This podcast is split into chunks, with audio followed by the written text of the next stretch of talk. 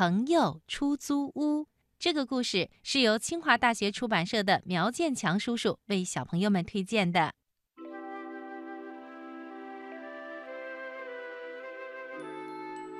狐狸打算开一家朋友出租屋，谁要是肯出十块钱，他就给谁做一个小时的朋友。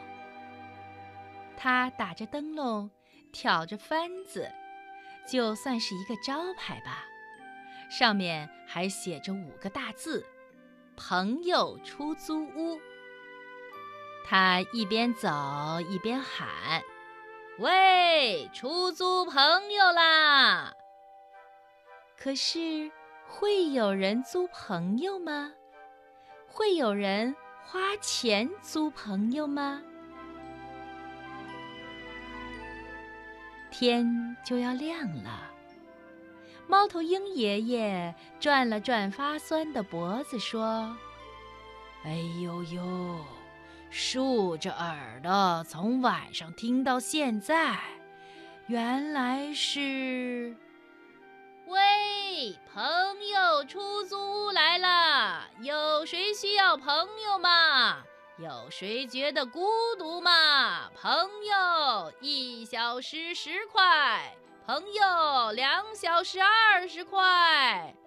狐狸走了过来，他头上的幡子，就是那个广告招牌，呼啦啦地飘着。喂，朋友出租屋！马上就有一个声音叫住了他：“欢迎光临！”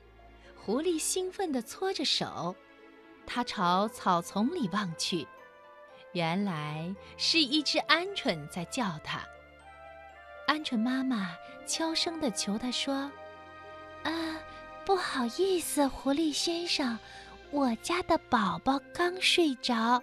嗯，您的叫声比较洪亮。嗯，我家的宝宝刚睡着。哦哦哦哦哦，我我知道了。”狐狸。就改为小声的喊着，朝前继续走着。喂，朋友出租屋来啦！有谁需要朋友吗？有谁觉得孤独吗？朋友，一个小时十块；朋友，两个小时二十块。忽然，狐狸听到从岩石后面传来一个嘶哑的声音。喂，你说什么？声音太小了，我听不清。再大点声，大点声。我是朋友出租屋的。狐狸提高了嗓门，他绕到岩石的后面一看，是一头熊正在吃草莓。哦，你说你是出租什么的？出租朋友。哦，是这样啊，呃，多少钱呢？一个小时十块钱。我租，我租，我正好觉得一个人吃东西闷得慌呢，和朋友一起吃草莓特别好吃。呃，你说对吧，狐狸？熊拍了拍狐狸的肩膀。啊，是的，呃，好吃。狐狸苦笑着，点点头，回答说：“其实不是，狐狸是把难吃的不能再难吃的草莓一口吞了下去，因为狐狸是不吃草莓的。后来，大熊又请狐狸吃了他储存的蜂蜜。大熊问狐狸说：‘哎，我的朋友，够甜的吧？’呃。”蜂蜜嘛，啊，蜂蜜是够甜的了，熊老大。哦，你叫我熊老大，别这么叫，别这么叫，我们不是朋友吗？呃，我说狐狸，你就叫我熊好了，就叫熊。啊，熊，啊熊，哎呦，狐狸，啊你怎么了？狐狸的肚子痛了起来。都是吃酸草莓吃的，他捂着肚子收下二十块钱，就赶紧走了。狐狸举着他的招牌，继续在路上叫着：“喂，朋友，出租屋来啦！有谁需要朋友吗？有谁觉得孤独吗？朋友，一小时十块；朋友，两小时二十块。”这时候。在一棵大树的后面传来一个沙哑的声音，这个声音叫住了狐狸：“喂，狐狸！啊，欢啊欢欢迎光临！”狐狸害怕的探头望去，是一头狼。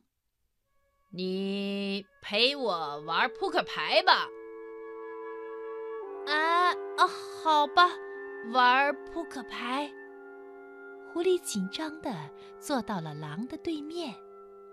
他俩开始玩扑克牌。狼赢了三回，狐狸赢了一回。然后，狐狸小心翼翼地说：“什么。”狐狸不好意思地伸出手来。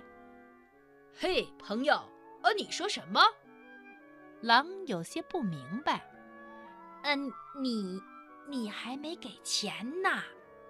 狐狸只好提高了声音。什么？啊，你说什么？给钱？狼把眼睛瞪得老大。你，你要收朋友的钱？那你还是真正的朋友吗？狼把牙齿咬得嘎巴嘎巴响，真真真正的朋友。狐狸眨了眨眼问：“是的，真正的朋友。我并没有说要租朋友啊。”是啊，呃，说的也是。狼是这么叫他的。喂，狐狸。嗯。那我明天还来行吗？说着，狐狸悄悄地把手缩了回来。狐狸走了，狼在后面喊着说：“后天，后天你也要来呀，狐狸。”于是，第二天、第三天，狐狸都去了大狼家。他们成了真正的朋友，他们在一起开心的吃饭、聊天儿、唱歌。狼送给狐狸一辆可爱的小汽车，他慷慨地说：“这个给你了，谢谢狼哥。要知道啊，这辆小小的红汽车可是狼的宝贝呀。”